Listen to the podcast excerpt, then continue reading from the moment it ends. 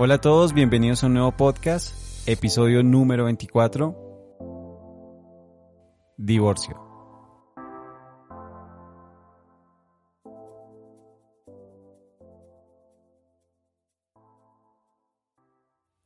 Bienvenidos a No es cuestión de palabras, eh, seguimos con esta serie de Rompan Todo, que aún no termina, sí, continúa, eh, de pronto como otra temporada, eh, pero seguimos con estos temas eh, está en mente un tema de la política y pues más que estamos ahí pensando.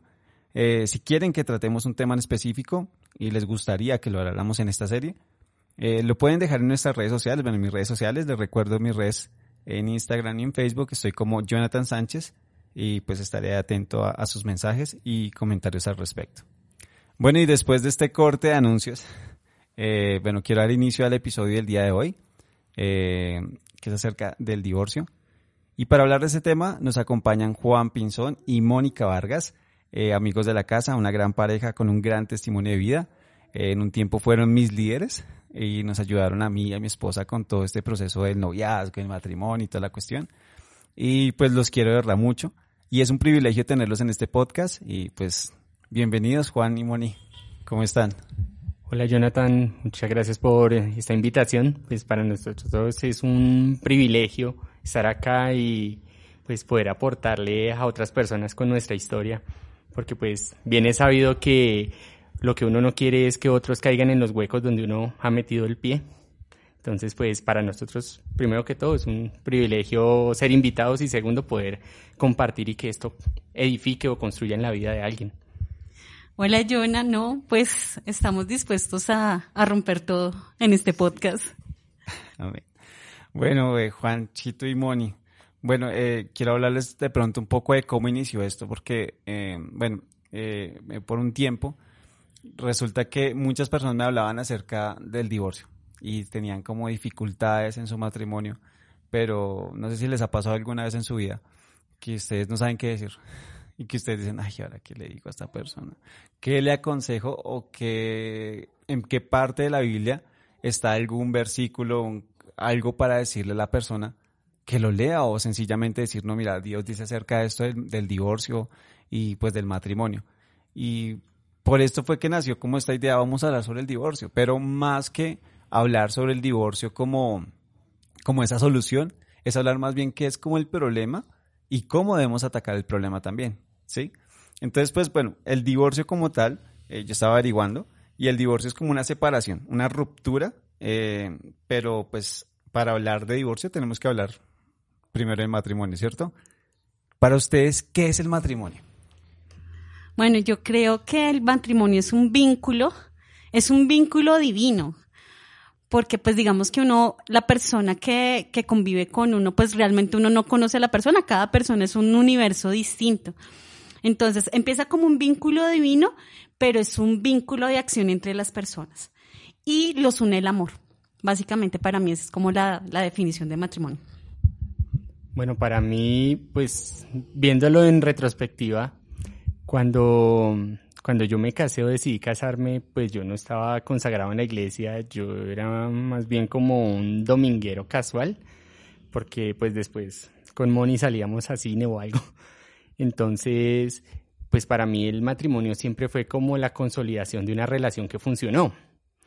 Y pues en un principio con, con Moni sí busqué como ya estabilizar las cosas. Yo dije, bueno, esta mujer me aguanta durante X tiempo, pues ya llegó el momento de, de establecer algo serio. firme, de volvernos serios, de dejar de, de estar como divagando y formemos una familia, porque para mí el matrimonio era cuando usted ya quería formar una familia y ya se quería poner serio. Pero de por sí, para mí ahora, mi concepción del matrimonio es más como la unión de dos personas que descubrieron que pueden ser complemento el uno del otro, que pueden ser apoyo el uno del otro y que son dos personas que miran objetivos mutuos. Eso para mí es un matrimonio. Bueno, eh, yo les quiero hablar un poco más de cómo la palabra nos dice que es el matrimonio. Y pues el matrimonio como tal, como todos lo sabemos, es el plan original de Dios, ¿no?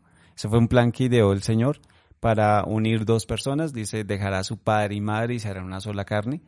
Y pues de esta manera fue que como que eh, el Señor demostró que es un matrimonio, ¿sí? que es el vínculo, como lo, lo mencionan ustedes, de dos personas y es donde se forma un nuevo hogar, una nueva familia, dejando atrás pues otras cosas. En Mateo 19.3.9 podemos ver que le hacen esa pregunta al Señor sobre el divorcio, pero el Señor también lo que hace es hablar sobre matrimonio. ¿sí? Eh, lo, lo voy a leer aquí rápidamente. Dice que varios fariseos en una entrevista trataron de hacerlo caer en la trampa de decir algo que luego ellos pudieran utilizar en contra del Señor. ¿Apruebas el divorcio? Le preguntaron. Y ustedes no leen las escrituras, les dijo el Señor. En ellas está escrito que al principio Dios creó al hombre y a la mujer, y que el hombre debe abandonar al padre y a la madre para unirse a su esposa. Los dos serán uno, no dos, y ningún hombre debe separar lo que Dios juntó. Entonces ahí podemos ver cómo el Señor, antes que hablar de, de divorcio como tal, habló de lo que sí era un matrimonio. Dice, no son, dice, los dos eran uno, no dos y empezamos a ser uno. ¿Es difícil ser uno? Es complicado, es complicado ser uno. Sí, uno, uno idealiza el matrimonio y uno cree que es como los cuentos, los cuentos de estilo Disney, ¿no? Que, que se casaron y fueron felices por siempre, pero eso es mentira. No, no, no es que no sea uno feliz, sino que empieza, esa unidad empieza a, a centrarse en egoísmo. Si tú no sabes manejar bien el matrimonio, tú te vuelves egoísta porque tú quieres tus intereses. Y ahí no estás siendo uno con tu pareja. Eso lo aprende uno ya dentro del matrimonio. Uno aprende a ser uno dentro del matrimonio, pero negándose a uno mismo y diciendo, bueno, yo me voy a levantar temprano porque pues mi esposo necesita desayuno. Sí. y necesita irse para el trabajo. ¿Qué pasa? Me volví uno con él. Uh -huh. Pero eso empieza, recién tú empiezas a estar casada, básicamente. Yo apoyo mucho la idea de Mónica de cuando dice que es muy difícil y todo se va dando al principio porque son dos personas muy diferentes que creen que son iguales y deciden irse a vivir juntos y ahí es donde se dan cuenta de seguimos siendo súper diferentes sí. porque es que ya pasa usted a un punto en el que la intimidad revela quién es usted. Ah. Usted puede ser el, el, el hombre más pulcro para las citas, pero quizá usted es el que se quita las medias, las deja en la esquina y usted se quita, usted se para empillamarse, bota toda la ropa. Va dejando la media. Exacto. Y, y, su, y, su, mujer puede decir, ¿qué pasó? Mi novio no era así. ¿Quién es este, este holgazán que me deja tirar toda la ropa? Oiga, levante los calzoncillos. Ese tipo de cosas pasan. Y ese es el tipo de acoples que yo creo que nunca terminan de darse. Y, y, ser uno yo creo que no es cuestión de, de que nos vimos y nuestras miradas botaron chispas y fuimos uno, no yo creo que es un proceso que lleva bastante tiempo y es a lo que yo siempre le he apuntado a través de toda esta relación que ha tenido muchas etapas eh, y es a la llegar a la madurez y yo creo que la madurez no es decir yo llevo 20 años con esta mujer y tenemos cuatro hijos y ya tengo casa, carro, beca, todo. No, la madurez en el matrimonio para mí es que usted haya aprendido a limar esas diferencias y se puedan acoplar porque por más que usted trate de unirlos, siempre va a haber irregularidades que no dejan que se acoplen directamente en los primeros meses, porque es, yo creo que ahí es donde uno empieza a descubrir a la otra persona. Yo pienso que no solamente en los primeros meses, amor, yo pienso no. que es una cuestión de años. De años. Sí. sí. hay momentos donde uno dice, ya, como que esta etapa ya la pudimos pasar, pero sí. no se logró en un mes, no se logró en dos meses, a veces implica pues, pues más tiempo, incluso años. Y pues el matrimonio siempre va a ser para toda la vida, entonces vamos a tener que aprender a madurar y acoplarnos y a ser uno siempre. Y a medida que uno va avanzando, yo creo que van, van surgiendo más cosas, porque a medida que usted crece, usted a medida que usted avanza en la vida, también va a surgir muchas cosas que lo forjan a usted, y eso también va a generar acoples. Quizá al principio lo que le digo, recoja la ropa, Sí. Pero ya después más adelante va a ser ayúdame con el niño, ayúdame con la niña, o recógele el popo a las gatas, oye, ayúdame con esto, oye, ayúdame. Y ya, ¿sí ves? Ya no es recoge, sino ayúdeme con cosas más importantes. Ajá. Y otro tipo de cosas, porque yo creo que hay cosas financieras, cosas ya sentimentales, como de, amor, me siento súper mal, estoy súper mal y, amor, es que tú no me oyes, no me hablas, no me dices nada. Entonces ese tipo de cosas, ese acople, sigue un acople constante. Yo creo que es un proceso constante que yo creo que se acaba ese proceso el día en que ya la muerte nos separe. Y ahí yo creo que ya es otro proceso en el que se comprueba si de verdad fuimos uno porque la persona va a perder una parte de su vida, una parte de su ser. Va a perder su unidad. Exacto. Así es. Y miren que, eh, pues bueno, aquí es, es muy sabio porque el Señor dice que el hombre debe abandonar a su padre y a su madre para unirse a su esposa. Muchos de los problemas que vemos también en los matrimonios hoy en día es porque los papás están ahí metidos diciendo qué deben y qué no deben hacer. Yo creo que eso también es parte de ser uno, ¿no? Tener esa independencia de decir, soy uno con mi esposa y los dos pensamos y no se mete de pronto nadie más, ¿cierto? ¿Qué piensan ustedes? En esa parte yo sí pienso que los hombres, y por experiencia propia, los hombres somos muy mamitones. Uf, yo creo que, que lo afirme mi esposa. Lo y- afirmo. Y, y conocemos varios matrimonios en que el hombre es muy mamitón. Aquí mi esposa también está en, en- en el podcast y, ¿Quién y me apoya? está haciendo caras de que no, no, él no. Yo no es santo. Santo Jehová. Sí, No, no, pero sí, sí. sí, creo que, que es una parte muy fuerte, yo creo que en los hombres, porque pues no, y, y yo creo que durante también todo el matrimonio es el proceso de que uno deje a la familia, es que yo creo que esa palabra deberían tatuársela a los hombres, la de deje a su padre, a su madre, Sí. porque por ejemplo, cuando nosotros nos casamos, yo todos los domingos quería estar donde mi familia. Y mejor dicho, mi familia tiene una cualidad y es que para ir a cambiar el sofá de un lado al otro de la sala, hacen reunión familiar y hacen, Hacen sancocho asado. familiar, hacen asado. Diez van a, a Van cambiar el sofá. a cambiar el sofá Uno lo lado. cambia y otros no dan la opinión de que no quedó bien ahí. Sí, y los otros, y, y ocho de esos van a comer pan. Sí. Entonces, ese tipo de cosas. Y yo quería siempre estar. Entonces, Mónica fue cuando me dijo, oye, eh, piensa en hagamos planes los dos, estamos casados. Y, y yo, ok. Y también algo en lo que en esta parte la embarran mucho los hombres. Y, pues yo pienso que deberían tenerlo en cuenta. Y porque a mí me pasó, es, mejor dicho, su esposa es su confidente y no su mamá. Si usted le está dando duro el acople, pues no sé, háblelo con su esposa y no lo hable con su familia porque es que usted está creando una tirana, usted está creando la, la Sí, mala del paseo. mala imagen. Entonces está, usted está dañando la imagen de su esposa y al dañar la imagen de su esposa usted daña su propia imagen porque van a decir, "Ah, este man la embarró casándose. Sí. Y ahí donde la gente dice, uy, yo no me caso porque esa vieja es terrible. Imagine qué tal la mía me salga así. Entonces uno daña su imagen, la imagen de su esposa, la imagen del matrimonio y quizá la cosa no sea así, quizá la culpa sea de uno mismo, quizá uno sea el que esté mm, eh, como errando en actitudes y, y uno yendo allá a hacer el papel de víctima. En eso creo que sí la embarran mucho los hombres. No sé, ¿tú qué opinas? Ana? No, pues yo pienso que algo muy sabio que nos dijo nuestra mamá y nos dijo la mamá de Juan es que así nos tuviéramos que meter en una pieza, viviéramos solos. Sí. Y ese fue el mejor consejo que me dio mi mamá y el mejor consejo que pudo darnos nuestra suegra. Bueno, en el caso de mi, mi suegra. Dijo, no, así tengan que meterse en una pieza, vivan solos. Porque la familia siempre va a, a estar de acuerdo con el hijo o con la hija. Si ellos no van a decir, ay, mi nuerita, qué pecado, si él es terrible. No, porque es su hijo. Si escuchan a alguien ahí, es mi hijita Zoe. Nos Sí, perdonarán. sí. La, la Bendy, la Bendy. Entonces, eh, sí, yo pienso que el mejor consejo que una mamá le puede dar a un hijo es cuando te vayas a casar, vive solo. Tus problemas en tu casa. Sí, hay cosas donde lo- uno a veces involucra a los papás en medio de muchos asuntos. Pero la, lo que es sabio es hacer lo que dice la palabra. Deje el hombre a su padre y a su madre y únese a su mujer y armen un apartamento por allá independiente. Así es. Y bueno, viendo esto, eh, vemos que el matrimonio tiene sus complicaciones, ¿no? No todo es color de rosa y, y pues yo creo que la motivación para casarse es porque lo que decía Juan es cierto.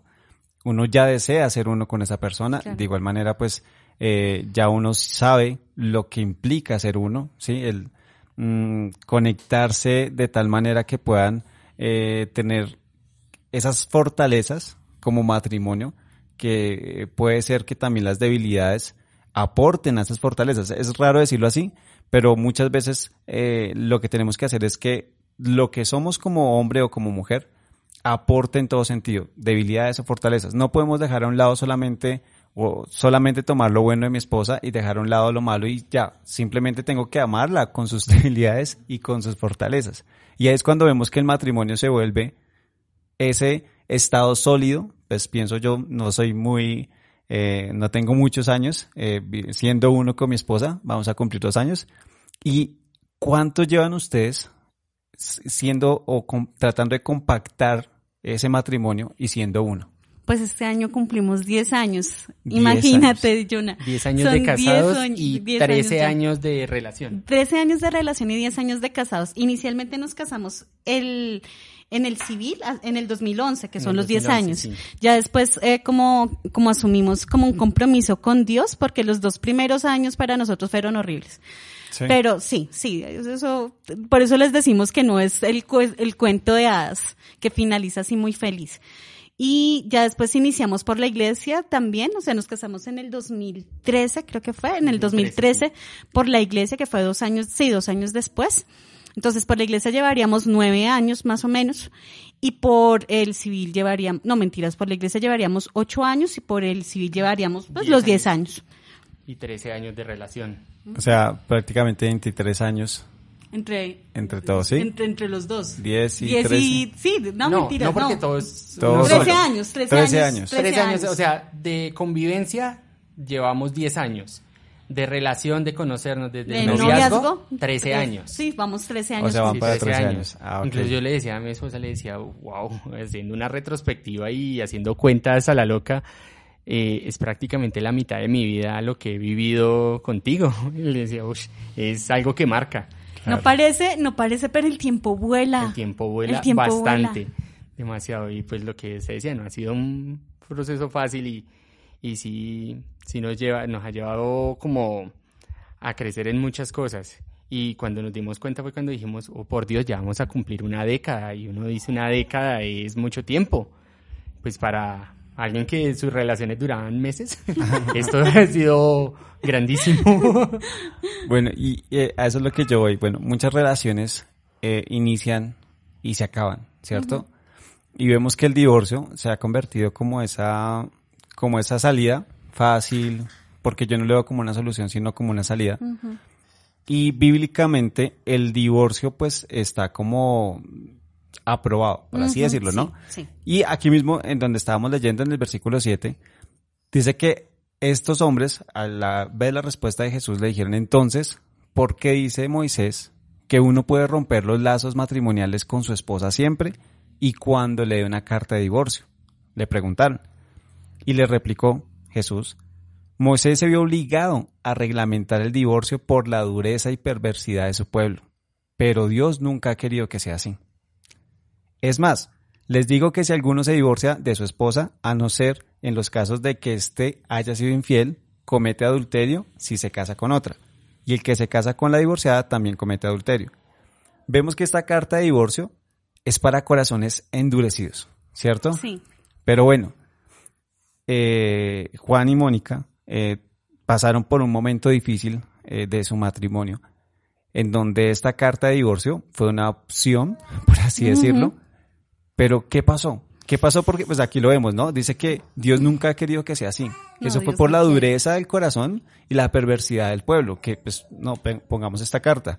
Y pues algo así, pues un aporte, y es que eh, esta carta se legalizó o se volvió legal, es porque la mujer en la antigüedad no tenía respeto alguno por la mujer. Y lo que hacían era tratarla como un objeto más, una posesión, y por darle algún algún eh, como dignidad a la mujer. Se hizo una carta de divorcio, aunque sea para que esta carta les pudiera dar un poco de dignidad, que no la tenían en ese tiempo. Entonces, por eso es más o menos para que lo entendamos por qué Moisés se vio obligado a hacer esto. Pero, ¿cómo fue para ustedes ese momento en el que esa carta de divorcio fue una opción? Bueno, inicio yo. yo pienso que eh, como dice la palabra, como que el único argumento que dice Dios que podría abrir como la puerta para el divorcio es que la persona te sea infiel. Que eso fue lo que pasó pues en nuestro, en nuestro hogar. Eh, Juan venía, venía, venía de una manera como tan rara, yo lo había notado como muy raro durante ese año, fue en el año 2015 y yo un día hice una oración como le dije, como, yo me acuerdo que yo iba para el baño y yo vi algo en el estado de WhatsApp de mi esposo y yo dije, Señor, por favor, no me dejes, no me permitas, no permitas que si Juan me está haciendo infiel, yo le dije a Dios de una vez, yo le dije, Señor, si Juan no me está haciendo infiel, no permitas que yo me entere porque es algo que yo no podría superar. Yo no podría hacerlo. Y me acuerdo que mi oración fue esa. Pero digamos que para los matrimonios y personas que de pronto eh, eh, estén escuchando este podcast y de pronto no conozcan a Dios y no tengan una relación con Dios, yo quiero decirles que Dios nunca deja las cosas en oculto. Sí, y Dios es tan, tan bonito, su corazón es tan transparente que Dios no va a permitir que eso dure toda la vida. Sí, si está pasando algo en el matrimonio como una infidelidad, tarde o temprano Dios la va a sacar a la luz. Dos meses después de esto, Dios me da como un sueño donde yo veo a, mi esposo como una tremenda oscuridad y con el celular. Ahí súper aferrado al celular, súper aferrado. Y yo me acuerdo que durante esa semana dije, Señor, ¿qué es este sueño? O sea, ¿qué pasó? ¿Qué, está pasando? Y más o menos como, yo creo que ese sueño fue como un lunes y más o menos en esa semana, en miércoles me acuerdo tanto, él llegó y se fue como para, para la cocina, yo había acabado de hacer ejercicio y le dije que estaba como muy cansada. No sé por qué yo no escuché que él estuviera haciendo algo en la cocina y yo me levanté despacio. Cuando lo vi, lo vi con el celular como en el sueño. Y yo le dije, ven el celular. Y ahí es donde me entero que Juancho me estaba siendo infiel. Entonces, se abre como la puerta a todo, ¿no? O sea, este, digamos, ahorita Juancho especificará las cosas, pero pues como que uno dice, Señor, o sea, ¿qué pasó acá? Yo soy cristiana, yo te amo, yo te sirvo, o sea, ¿qué pasó? Eh, lo que pasa es que yo no soy como de reacciones rápidas, entonces yo puedo asimilar las malas noticias de una manera lógica y rápida, o sea, yo cogí el teléfono, hablé con esta mujer y le dije, hola, ¿cómo estás? Soy la esposa de Juan, ¿tú quién eres? Pues ella me contestó y me dijo quién era con todas las de la ley. Pero yo le preguntaba al Señor, bueno, vinieron nuestros líderes, para hacer la historia un poco más, más corta, vinieron nuestros líderes, hablamos con ellos, estoy contando así mi parte, ya Juan les contará la de él, pero yo sí le pregunté al Señor, yo dije, obvio me tengo que divorciar. Yo me acuerdo que me acosté a dormir a las dos de la mañana y me levanté a las cuatro y yo le dije, Señor, ¿qué hago? Háblame.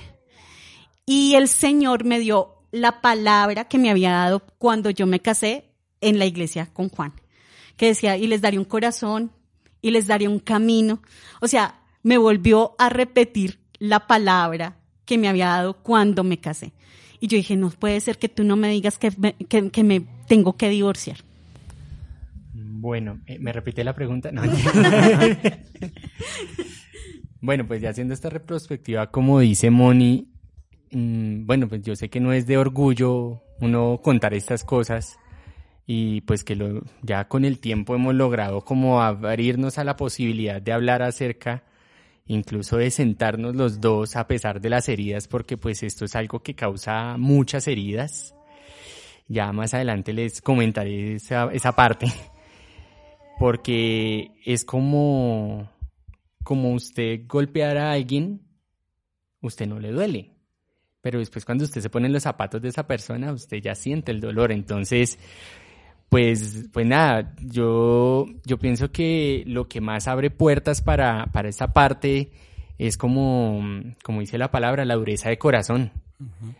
Yo, nosotros empezamos en, en la iglesia súper juiciosos, yo empecé como con una buena expectativa para arreglar el matrimonio porque el acople que les decía al principio nos había dado muy duro. De hecho, ese acople fue terrible porque pues mi esposa se enteró de que había habido infidelidad incluso antes del matrimonio. Entonces, por eso fue que empezamos nosotros a asistir a la iglesia, porque yo dije, tengo que buscar la manera, no puedo, o sea, yo soy una persona a la que le parece frustrante que algo le quede grande. O sea, yo, yo decía, Dios mío, ¿por qué por ser tan insensato me quedó grande el matrimonio, o sea, estoy a un mes de casado y ya, ya mi esposa me va a votar. Entonces yo decía, no, ¿cómo me va a quedar grande el matrimonio? Ahí fue cuando alguien me dijo, venga hermano, mire, su esposa está dispuesta a perdonarlo. Y que usted empiece de nuevo y que usted se vuelva a ganar el corazón de esa mujer.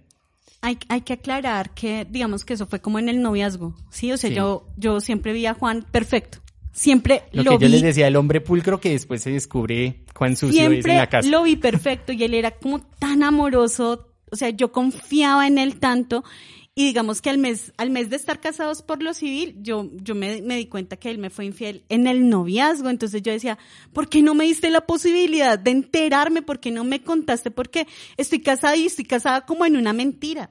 Obviamente era un mes y me gana, me- ah, yo creo que a todas las mujeres les pasa, gana la vergüenza de decir, la embarré, me casé con tal vez con quien no debía casarme y cómo voy a volver a mi casa diciendo, papá, mamá, es que él me fue infiel en el noviazgo y yo no sabía. Entonces, como que empezamos, por eso, por eso yo les digo que no es el, el, el como que se, se casa uno y dice, no, la, acá la tengo comprada, esto es mi garantía de la felicidad. No, ahí es cuando tú empiezas a forjarte y ahí es cuando tú empiezas a vivir. Y gracias a eso también, pues nos acercamos a Dios. Sí, porque alguien fue el que me dijo, mire hermano, usted tiene que poner de su parte si quiere restaurar este matrimonio. Y ahí fue donde empezamos a congregarnos, yo empecé a como a abandonar todas las, las cosas negativas que me llevaban a esas cosas. Empezamos a llegar a ciertos acuerdos con mi esposa y, y todo iba muy bien, pero hubo un problema, más o menos que, más o menos sobre el 2014, yo ya no me identificaba con la iglesia, yo no me sentía a gusto, yo no sentía el gozo de estar en la iglesia, yo no sentía el gozo de congregarme, el gozo de estar así entre cristianos, de ir a una célula, yo empecé a endurecer mi corazón. Mi lucha toda la, todo el tiempo mientras estuvimos era que yo llegaba y me decía mi esposa, vamos a la reunión, vamos a, a la célula. Y yo decía, recién empezaron los Simpsons, me llegué del trabajo, llegué cansado, y era siempre como eso. Y eso poco a poco, aunque ya después yo iba por ir, por acompañarla, empecé a endurecer mi corazón. ¿Y cómo se, da cuenta usted que empezó a endurecer su corazón? Que usted ha perdido como ese vínculo cuando usted siente, o no, no tanto que favorece, pero le congracea el pecado. Usted ve cosas incorrectas y usted dice, bueno, no es tan malo, bueno, eso es normal, eso pasa en todas las familias. Pero cuando usted ya se acerca al pecado y a usted no le parece tan malo, usted ya debería tener la conciencia de decir, hey, aquí pasa algo. Pero a mí no me pasó. Yo creí que, o sea, como el malabarista de fuego, yo estaba moviendo la varita y yo decía, ahí está el fuego, pero no me estoy quemando. Sí. Y tengo el control. Y yo creo que la palabra más errónea en el ser humano y por ser humano es tengo el control. Sí. Yo tengo el control, yo puedo. Eso no se me sale de las manos. Ah, yo estoy piloteando esto. Y no. Ya el hecho de que a usted algo le parezca, no le parezca tan malo, le permite que algo más malo suceda, entonces usted ya empieza a evaluar. "Mm, Bueno, uy, la estoy como embarrando, pero pues, está- estoy en control. Pues no, no, no, no tuve el control nunca. Eso me ganó, me sobrepasó, y en vez de parar, uno como que yo para muchas cosas, como que decía mi esposa alguna vez, es parte de mi personalidad, es ese hecho de, Juan, no todas las cosas se, caen- se caen por su peso. Porque yo decía, es que las cosas por su propio peso se caen y si esto se deja quietico, entonces ya se extingue, el fuego se extingue solo. No, si el fuego tiene que quemar, quema y sigue quemando. Sí. Fue Zoe, perdón. Y si, y si consigue algo con combustible, hermano, quema más fuerte. El fuego no se va a detener hasta que acabe todo. Y uno no, el, el fuego no dice, ah, me cansé de quemar y pff, se apaga, no. Y ese fue mi ideal, o sea, yo permití cosas y permití y permití, por la dureza de ese corazón, abrí la puerta total y me sumergí, mejor dicho, me untado el dedo, me unté la mano y me unté todo. Pero bueno, ¿y cómo fue? eh, ya bueno, en ese momento como que se reconoce lo que pasó en ese, en ese instante. Pero ¿cómo fue ese momento para ustedes en el que lo que dice Moni? ¿Por qué no me mostraste antes lo que pasaba para no casarme? Así de sencillo, ¿sí? ¿Cómo fue para ustedes el seguir adelante? Porque es que, bueno, eh, aquí Pablo nos dice también una carta a los Corintios, Ujú. eh, en Corintios 7, que dice que para los casados tengo una orden. Este es Corintios 7, 10. Y la orden no es mía, dice Pablo, sino del Señor. La esposa no debe separarse del esposo. Y si se separa, quédese sin casarse o reconciliarse con su esposo. El esposo, por su parte, no debe divorciarse de su esposa. Y cuando uno dice esto que viene de parte de Dios, porque Pablo mismo dice es que no es, esta orden es mía, viene de Dios, no se separen. Ay, eso es duro. Digamos que inicialmente, cuando nosotros entramos en el matrimonio, que yo me enteré que Juan había, había permitido infidelidad en el noviazgo, para mí fue un año durísimo. ¿Sí? Gracias al Señor pudimos como acercarnos a Dios, acercarnos a la iglesia, empezar a restaurar lo que dijo Juan más o menos 2014, empezando 2015, Juan venía como, como mal, como que, como que se sentía el ambiente pesado en la casa porque él no quería, porque yo le decía capacitación destino, para él era terrible, era nombrarle el diablo, ¿sí? Pero pues yo pienso que hay algo, Jonah. Cuando se permite la infidelidad, lo que tú dices, la, como que la, la opción que uno podría tener inmediatamente es el divorcio. Pero cuando tú escuchas la voz de Dios, la voz de Dios siempre habla amor. ¿A mí qué me hubiera gustado? ¿Pasar por esto? No. Yo creo que en, sensatamente una mujer no quiere pasar por una infidelidad. Obviamente un hombre tampoco. ¿Sí? Pero ¿qué es lo que a mí me llevó el Señor? Me llevó como, oye, o sea, yo te di una palabra, y dice que yo los voy a transformar a los dos, porque dice que los dos vamos a tener un solo corazón y vamos a andar, está en Jeremías esa palabra, y yo decía, no puede ser que Dios no me, no me diga que me divorcie. Después lo que tú hablas, a mí el Señor me dio, creo que primera de Corintios, esa misma, pero el versículo 24 creo que dice que en el estado en que te llamé te quedas y yo no puede ser porque haces esto, Señor. Pero Dios todo tiene un plan. Y mira, hay algo, hay algo que, que Dios primero trabaja en uno y es el corazón. ¿Sí? ¿Por qué? Porque si bien Juan fue el infiel, Dios tenía que transformar mi corazón como esposa también. Porque a veces las mujeres nos llenamos de orgullo, porque a veces las mujeres nos llenamos de soberbia, porque a veces las mujeres nos descuidamos, nos dejamos, porque a veces las mujeres eh, queremos tener el mando y el control sobre nuestros esposos. Y nosotros, pues sí, nos habíamos acercado al Señor, sí nos casamos por la iglesia, pero nosotros teníamos que cambiar nuestro corazón. Tal vez uno dice, sí, Juan falló, terrible, ese Juan es horrible, pero yo también, en una parte Dios me mostró que yo también había fallado. ¿Y qué, me, qué, qué pasó? Que Dios cambió mi corazón. Y en ese cambio de corazón yo decía, o sea, Juan es un buen hombre. En medio de todo lo que pasó, yo sabía que mi esposo era un buen hombre y el Señor moldeó mi corazón para el perdón y para llorar y decirle, ¿sabes qué, Señor? Yo también la embarré. Señor, yo fui egoísta. Señor, yo lo menosprecié. Porque yo me acuerdo que había puntos donde yo estaba tan ocupada trabajando que él me llamaba. Él siempre llama, hola, mi amor, y bla, bla, bla, bla, bla, bla, bla, bla, bla. Y habla y habla porque mi esposo habla resto. Sí, los que conocemos a Juan, eh, los que van a escuchar este podcast saben que Juan habla. Habla resto. Entonces yo a veces tenía mucho trabajo y yo decía, ay, sí, sí. Como que yo hacía el teléfono y yo, ay, sí, sí. Ay, sí, yo te llamo después. O sea, si yo no lo quería escuchar, vino la mujer extraña que sí, quería escucharlo, que sí quería dedicarle tiempo, que lo valoraba como hombre. No es que, mejor dicho, usted acá no sirve, no, sino que habían momentos donde el corazón de uno, se, como dice Juan, se endureció de pronto hacia la iglesia, hacia las cosas. Pero mi corazón estaba lleno de orgullo, mi corazón estaba lleno de soberbia, mi corazón estaba lleno de cosas que no eran. No era para construir el matrimonio. Y creo que Dios me hizo entrar como tan en eso que yo pude decir, Señor, dame una segunda oportunidad para hacer esto bien. Sí, hay mujeres donde sí, si su esposo la está maltratando y mejor dicho, usted puede ser una posible víctima de feminicidio, yo sí le aconsejo apártese. Sí.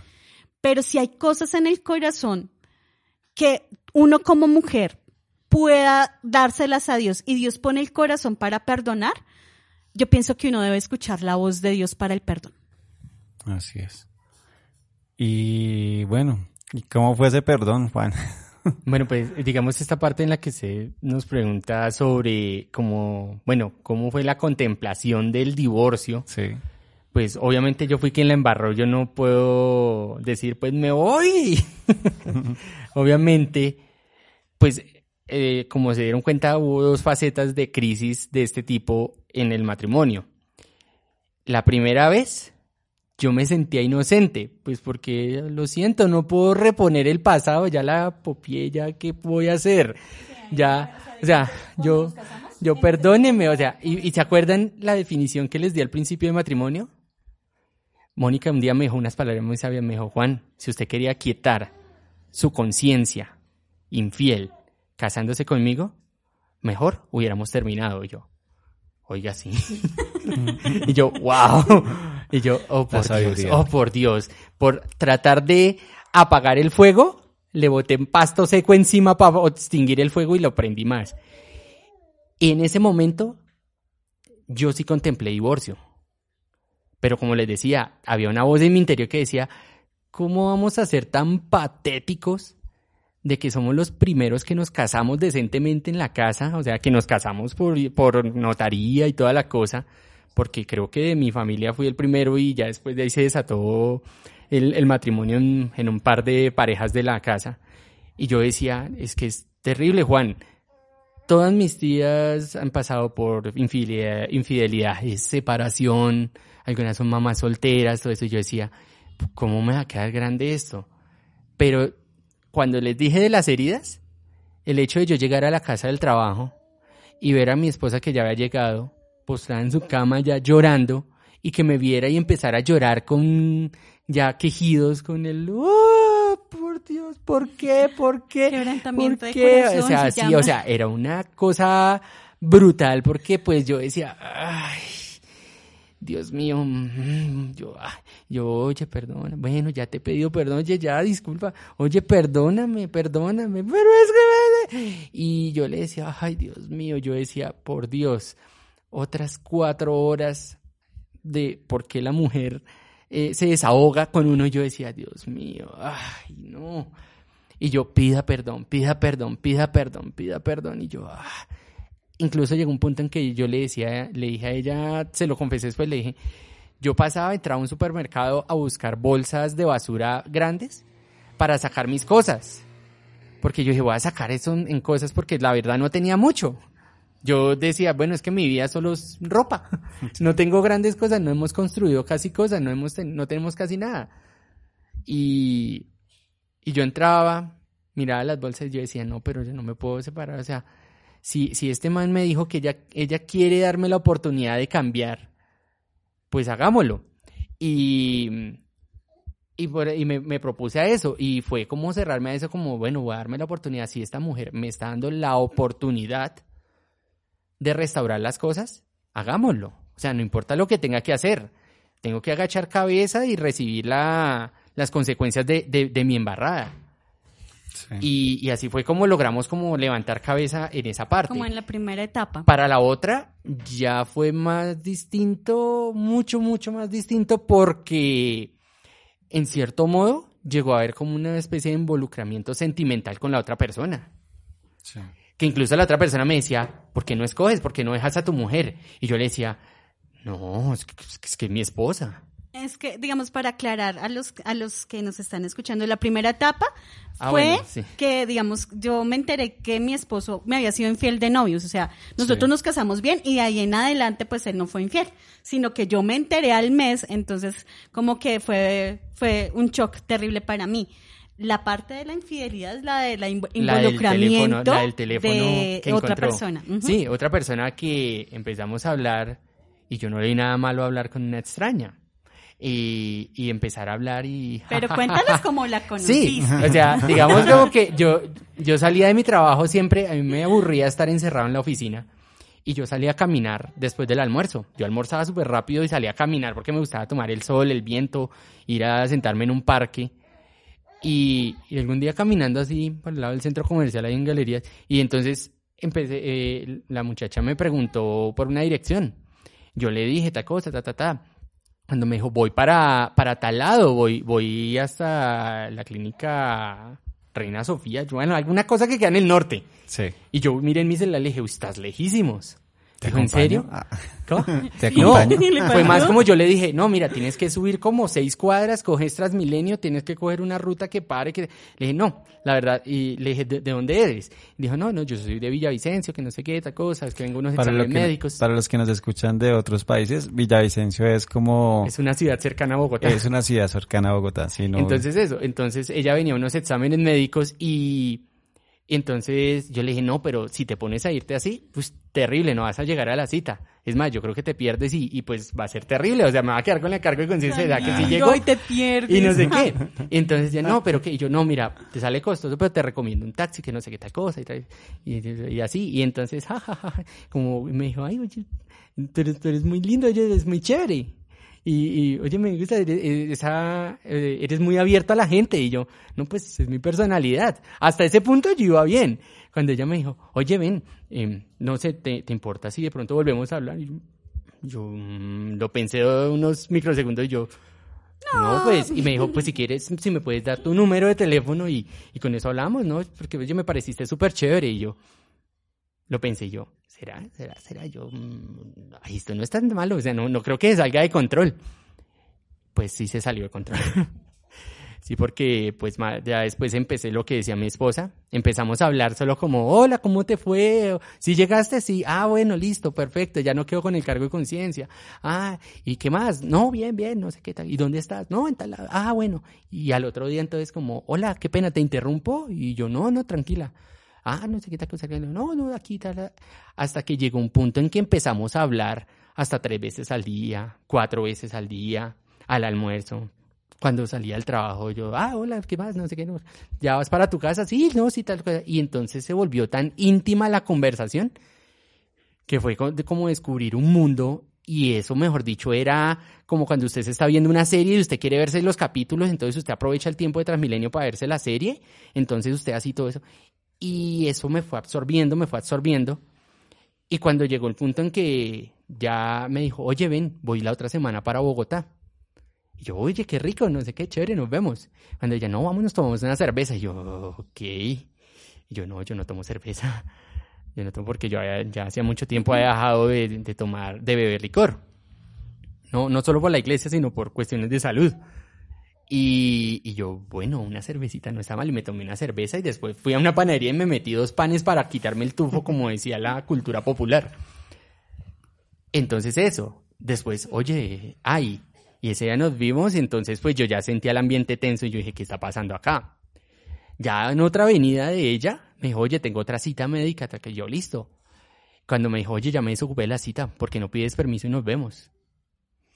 Y ya, ya entonces ya fue un beso, ya el beso y ya...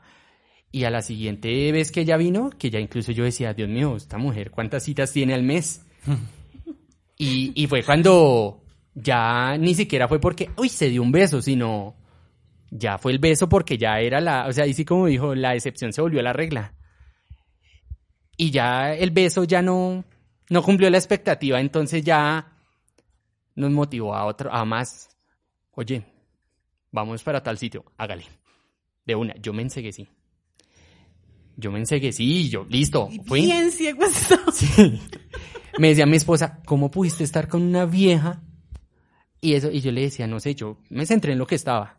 En ese momento, yo hacía omisión de conciencia, nada existía. Cuando terminé, yo iba para casa y yo, ¿qué hice, por Dios? ¿Qué hice? Y al otro día llamar a la vieja, entonces ya se sentía, y entonces fue más, más, y cada vez era más la necesidad de buscar a esa persona, se me volvió como una adicción porque incluso mi esposa me descubrió, después la vieja volvió y me contactó, rompimos la SIM.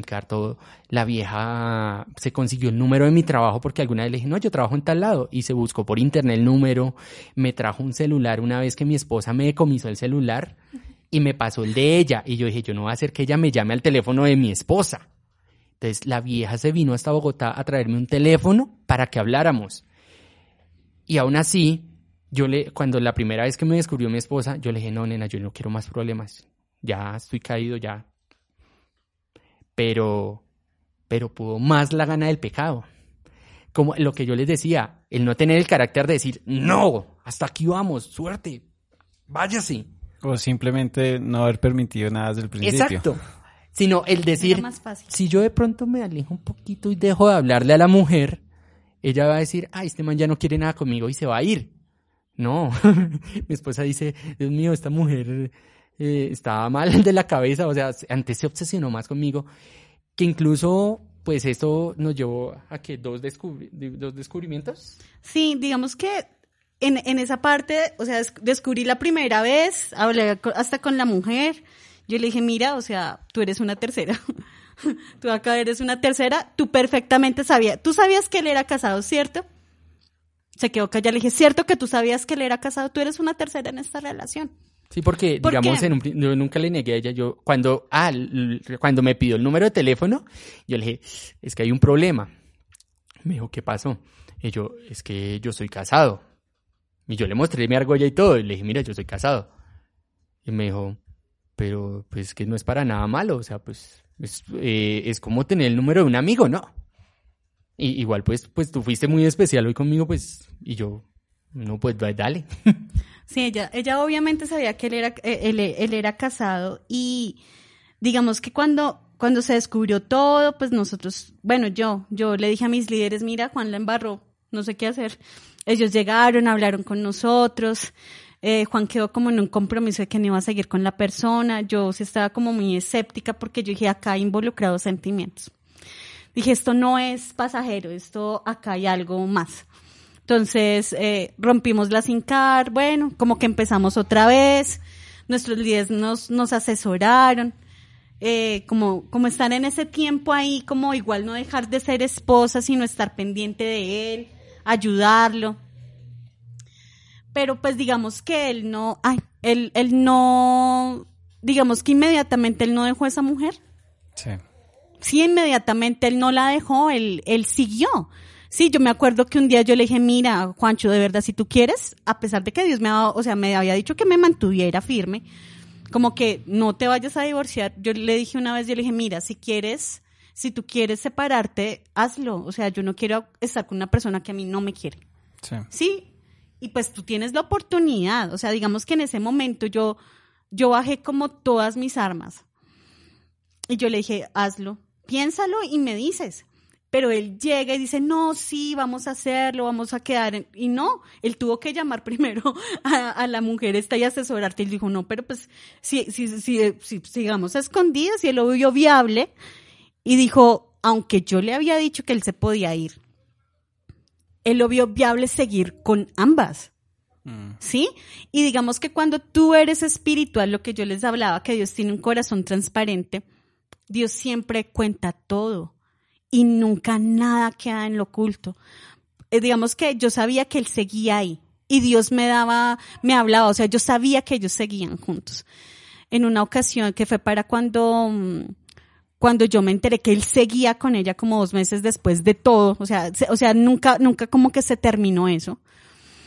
Yo, yo me acuerdo que Dios fue tan fiel, yo me acuerdo estábamos en una semana de santificación en la iglesia, yo estaba doblando una ropa y había, había hablado con él porque iba a salir tarde del trabajo, no, dijo, tengo que hacer unas cosas, entonces voy a salir tarde y bueno, salió tarde y hablamos y colgó el teléfono y se, y volvió a marcar se volvió a marcar y yo, hola amor. Dice, amor, y luego Lorena, ¿te debe esa plata? Y yo, pues como yo tengo una hermana que se llama Lorena. Ah. Y yo le dije, amor, ¿de qué plata me hablas? O sea, no sé de qué me estás hablando. Dijo, no, pues pídele esa plata a Lorena. Pues si, si ella la sacó de la caja, pues que responda a ella. Y yo, amor, ¿cuál plata? Cuando me doy cuenta, dije, este hombre no está hablando conmigo. Este hombre no está hablando conmigo y ahí hablé un poco de cosas, él había cambiado su, manera de hablar, volvió a ser como, como grosero, hasta no sé qué, o sea, uy, o sea, unas palabrotas y yo dije, este hombre no está hablando conmigo. Y yo ahí se me partió el corazón, dije, no más, hasta acá. Entonces, eh, yo colgué y lo volví, lo llamé. Dije, ¿con quién estabas hablando? ¿Con quién estabas hablando, Juan? Y cuando llegues a la casa hablamos. Pues se acuerdan de que me trajo otro teléfono. Ella me trajo otro teléfono, yo le marqué a mi esposa, pero no bloqueé mi celular y me la eché en el bolsillo de la chaqueta. en el del pecho. Y pues se marcó el último número marcado y pues yo hablando con la vieja que me estaba diciendo de que alguien en una compañera de trabajo le debió una plata o algo así, había cogido una plata de la caja y, y no, y que estaba descuadrada, era ella. Bueno, entonces yo, bueno, listo. Porque es que hasta ese punto llegó la relación. Que mejor dicho, yo ya sabía los problemas del trabajo, yo ya sabía los problemas de la casa de ella, yo ya sabía, mejor dicho, la historia, el pasado, presente y futuro de ese hogar y todo que incluso alguna vez me dijo, ay, por acá mi mamá te quiere conocer y yo, mmm, eso va a estar berraco. Y me dijo, no, dale. Incluso en todo ese tipo de cosas algún día llegué a concebir, decir, bueno, ¿y cómo hago yo para ir a Villavicencio sin que mi esposa se dé cuenta? Y yo decía, no, es que es muy berraco. Le digo, ¿qué tal se estrella el bus, hay un derrumbe o algo? Y yo, ¿cómo justifico que, es, que me cogió un derrumbe eh, aquí en Bogotá? y yo le decía, no, es muy peligroso no, yo no puedo, yo no puedo. Pero sí concebía el hecho de ir hasta allá. Ella, dale, oye, pero es que yo voy hasta Bogotá, ¿por qué no vienes a...? Y yo llegué a mirar, pero yo dije, no, no, no es viable. Porque es que uno, se, uno busca lo que les digo, como tener todo bajo control, uno cree tener el control de las cosas y uno se aferra al control y uno dice, esto lo estoy, y ya llega un punto incluso después de ese segundo descubrimiento, que fue cuando mi esposa, llegué a la casa y mi esposa ya me tenía, ahora sí, las bolsas de basura y mi ropa. Llenas. Y, y yo, la verdad, y literal, no tuve para dónde irme. Me tocó llamar a mi mamá y le dije, mamá, es que Mónica me descubrió de nuevo con esta chica del llano y de Villavicencio y, y pues la verdad me, me dijo que me fuera de la casa. Y ella, ay, pa, usted sí la embarrada, hermano. Bueno, pues venga para acá porque qué más. Y allá tenían el cuarto de huéspedes, que era un cuarto como de dos por eh, que era donde tenían como una, una, camita y, un locker para la ropa, que era donde guardaban como lo de la ropa y, y llegar allá a poner al lado de la cama mis siete bolsas de basura y comenzó una etapa, ahí y digamos, fue solo el hecho de que mi esposa me sacara cuando me llama el siguiente viernes y me dice, hola, y yo, hola, ¿cómo estás? ¿Qué haces? No, aquí alistándome para salir del trabajo. Ah, bueno, te estoy, nos vemos en el centro comercial y yo, perdón. Digo, sí, es que ya voy llegando al centro comercial, me vine para pasar el fin de semana contigo. O sea, ya, ya se veía... Ella se veía la señora. Sí, claro. Como decía una tía, dijo, el problema de un hombre que consigue amante es el problema radica cuando el amante se quiere volver la mujer. Mm. Dijo, porque es la segunda, pero quiere ser la primera. Y ahí es cuando esas mujeres destruyen hogares. Y, con mi esposa analizamos, alguna vez decíamos, bueno, eh, las, las tres mujeres que, la mujer extraña, la mujer ramera y la mujer mm, ajena. Y decíamos, esta ajena no era. La mujer ramera lo hace por plata y pues yo no soy pudiente, entonces no creo que haya estado por interés. entonces, decía, esta es la mujer extraña, que va es por el hombre. Sí. No, no va por la riqueza, va por el hombre. Va a arrebatar el hogar. Porque ella me decía, incluso ya llegó un punto en que ella trataba mal a Mónica. Decía, ¿y estás con esa? ¿Estás con esa desgraciada? ¿Estás con esa? Y yo, mujer, tengo que llegar a mi casa. ¡Ay! Ir a verse con esa hijo. Y así siempre yo, ¿pero por qué la tratas mal? Pues ah, ella es la víctima acá. ¿Qué víctima? Ni que nada, pues que se vaya, que no sé qué. Y yo, ok, creo que está muy mal esto, o sea, esto no es sano. Yo le decía, listo. Y llegó un punto en que ya me empecé a aburrir. Ya, como se los dije en un momento, ya no era divertido. Ya no me generaba adrenalina ya como pasa con muchas situaciones. me descubrieron. Como pasa con el pecado. Sí. El pecado es algo que en el momento. Cuando está oculto. Es fácil ya. Pero cuando ya lo descubrieron, pues ya no es divertido, ya no genera emoción, porque ya no está creando destrucción, ya destruyó ya. ¿Qué otro objetivo tiene el enemigo? Pues ya no va a causar más daño porque pues ya la otra persona se fue y usted pues tiene la vía libre. Pues entonces ya ahí ya no hay cómo dañar su vida ni la vida del otro. Entonces empecé yo como a ser más tosco con ella, a negármele las llamadas, a no llamarla. Cuando un día me dijo, ¿qué te pasa? Dijo, esa actitud tuya que cogiste ahora. Y, y me dijo, usted me está aburriendo, estoy aburrida de esto. Y yo dije, oh, por Dios. ¡Qué idea! La voy a aburrir y que se vaya. Hasta que un día me dijo, oye, voy a ir a Bogotá mañana. Y yo, ¿y para qué? No es que quiero que nos veamos. Y yo, no, no, no puedo. ¿Por qué? No, tengo un compromiso con mi mamá. Yo ya no me podía escudar en mi esposa porque ya me había alejado de la casa. Y yo, yo me estaba escudando en mi mamá. Yo le decía, no, es que tengo un compromiso con mi mamá. Pues de malas toca que nos veamos. Y yo, ¿cómo así? Cuando me dijo, vamos a ver qué opina doña Mónica, todo el nombre y yo, ¿usted cómo sabe eso? Ah, dijo, hijo, en noches de insomnio me conseguí el Twitter de su esposa. Y después, y por el Twitter me encontré el Facebook. Ah, y, y pues vamos a ver qué opina doña Joana, Patricia y así, porque digo, me conseguí el Facebook de sus de las hermanas. Vamos a ver qué opina toda la familia de del perrito que es usted. Bueno, y vamos a dejar hasta aquí este, esta primera parte de este podcast, de este episodio del divorcio. Quedan dos partes. Eh, pueden escuchar la siguiente, saldrá pronto, espérenla. Y pues nada, hasta pronto.